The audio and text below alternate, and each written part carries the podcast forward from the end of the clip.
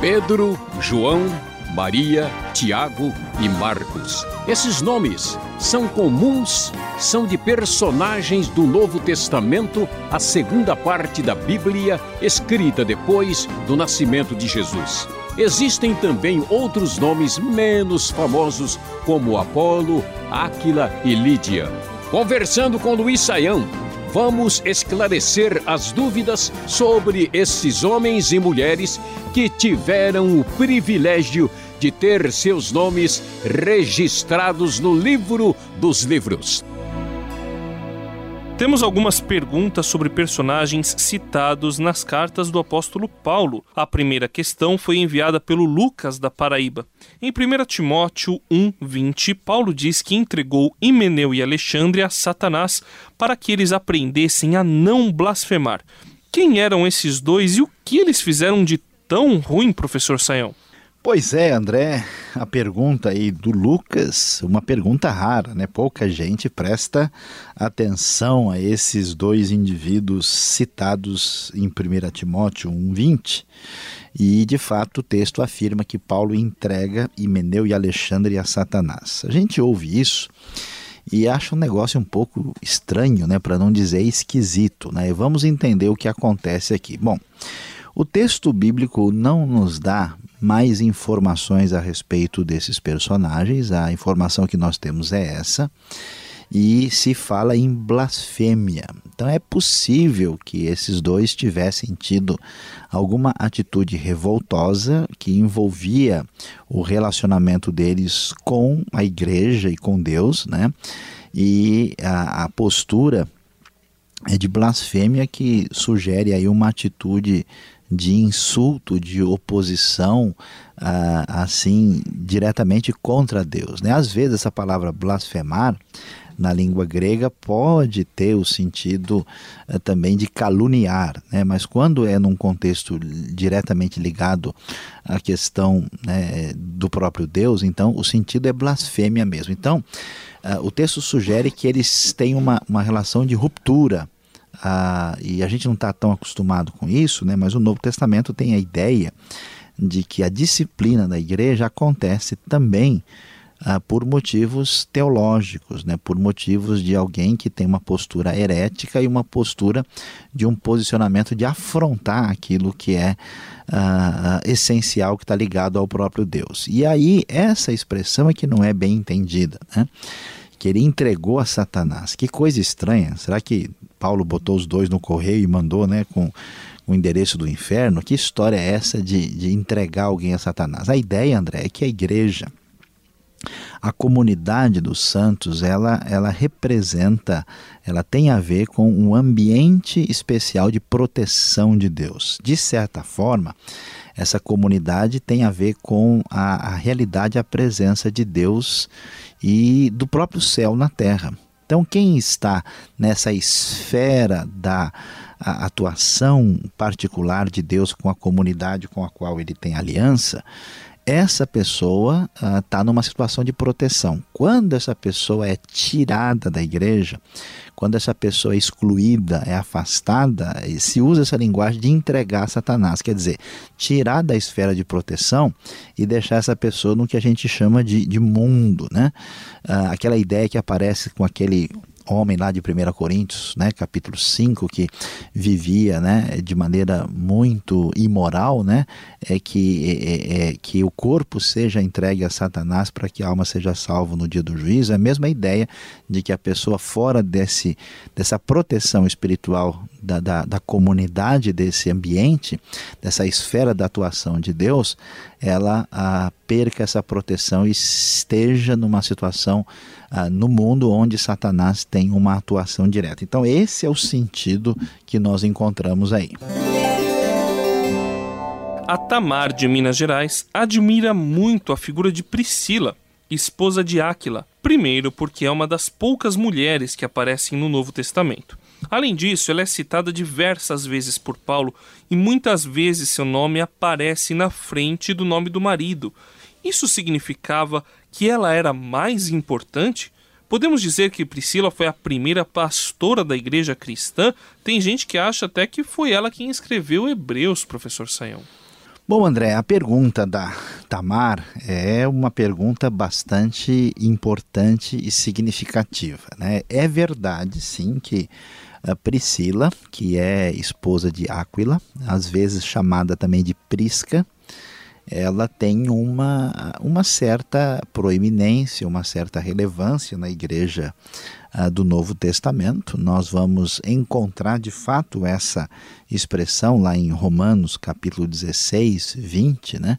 Quando Paulo escreve, ele manda a saudação e diz: saúdem né, a Priscila e Áquila. E, e aí nós temos dois caminhos um pouco perigosos, né, que a gente tem que tomar um certo cuidado. São os caminhos daqueles que a todo custo querem apagar toda e qualquer preponderância e posicionamento, vamos dizer, mais destacado feminino no Novo Testamento. E a gente percebe que, de fato, as mulheres estavam envolvidas diretamente uh, no, no, trabalho da igreja primitiva. Né? Nós vamos ver os escritos de Lucas dando um destaque especial para as mulheres, tanto no Evangelho como no livro de Atos. Uh, e o outro pessoal que quer talvez ir um pouco além da realidade é o grupo assim um pouco mais feminista, né, que quer dar um, um posicionamento da, para as mulheres maior do que elas tinham. O que, que a gente pode perceber tranquilamente no Novo Testamento é que as mulheres tinham uh, um destaque e uma proeminência muito maior do que, por exemplo, no ambiente judaico. Elas são consideradas eh, assim colaboradoras de Paulo, mas não há assim uma uma comprovação assim bastante tranquila de que qualquer mulher fosse responsável, né, como uma presbítera barra pastora de uma comunidade. Elas estavam sim envolvidas, havia mulheres profetisas, diaconisas, mulheres que serviam, né, como o caso de Febe em Sencreia, né, é, que é uma expressão que quem quer puxar para um lado acha que servir significa ser ministro e outros puxam para outra posição, mas é, é, um pouquinho e além do que a gente pode perceber, vamos dizer, na, na avaliação geral do Novo Testamento. O Novo Testamento não tem um posicionamento nem machista, nem feminista, nem pró-homem, né? nem pró-mulher. A ideia, aquela que em Cristo Jesus, né? o importante não é ser mulher ou homem, como se isso fosse alguma vantagem especial, isso é o que predomina. É verdade, existiram alguns estudiosos, como Adolf von Harnack, que chegou a sugerir que Priscila teria sido autora de Hebreus, né? Mas isso é muito pouco provável, né? A ideia nem é considerada depois da época dele, até porque especialmente para falar sobre detalhes ligados ao judaísmo para uma comunidade judaica, né? A ideia uh, de uma mulher como autora não é uh, o que seguramente teria possibilidades de caminhar bem. No máximo, se a gente pensar numa uma autoria né, com o marido seria uma possibilidade, mas a melhor sugestão que surgiu para Hebreus até agora mesmo foi Apolo, nenhuma outra ideia foi mais razoável, né? Todo mundo tem um consenso bem significativo sobre Hebreus desde o tempo de origem, só Deus sabe quem escreveu Hebreus. Pois é, professor Sayão, o senhor citou aí Apolo e o Dionísio do Rio de Janeiro acha mesmo que quem escreveu Hebreus foi Apolo. Aliás, quem era Apolo? Ele colaborou com Paulo? É verdade que ele foi um dos 70 discípulos de Cristo, um grupo aí um pouco diferente chamado também de 70 apóstolos? Pois é, André, é isso mesmo, né? A tradição aí é, sugere a possibilidade de Apolo ter escrito uh, o livro de Hebreus. Aliás, isso foi bem assim corroborado pelo próprio Lutero. E quem era esse Apolo? Apolo era um judeu que veio de uma cidade muito famosa, a cidade de Alexandria, onde havia uma comunidade judaica muito expressiva, né? a cidade de onde surgiu a Septuaginta, né? famosa pela sua hermenêutica bíblica aí um pouquinho ah, fora do foco, né? É bastante alegórica. Então, essa cidade muito influenciada pelo pensamento grego, platônico, né? Ele veio de lá. Uh, e foi a Éfeso, conforme o registro de Atos, capítulo 18, versículo 24. Ele era alguém muito bom na oratória, né? alguém que tinha uma boa capacidade uh, de expressão e uma condição muito boa de servir a Deus, mas ele precisou de um apoio no início, né? Exatamente Priscila e Áquila são os discipuladores de Apolo no início da sua vida cristã. E a gente vai depois descobrir, quando lê a primeira carta de Paulo aos Coríntios, que Apolo teve a um papel importante na igreja de Corinto, né, na influência, até o ponto que chegou um grupo dizendo assim, olha, nós somos né, seguidores do Apolo, né, achando que era um tipo um partido que se formou lá dentro. E Apolo se tornou famoso, essa menção que você disse, é verdade, existem tradições antigas que atingem tanto a igreja ortodoxa como a igreja católica, que Apolo teria sido a parte desses primeiros 70 discípulos ou apóstolos, mas nós não temos qualquer texto bíblico que fale nada nessa direção.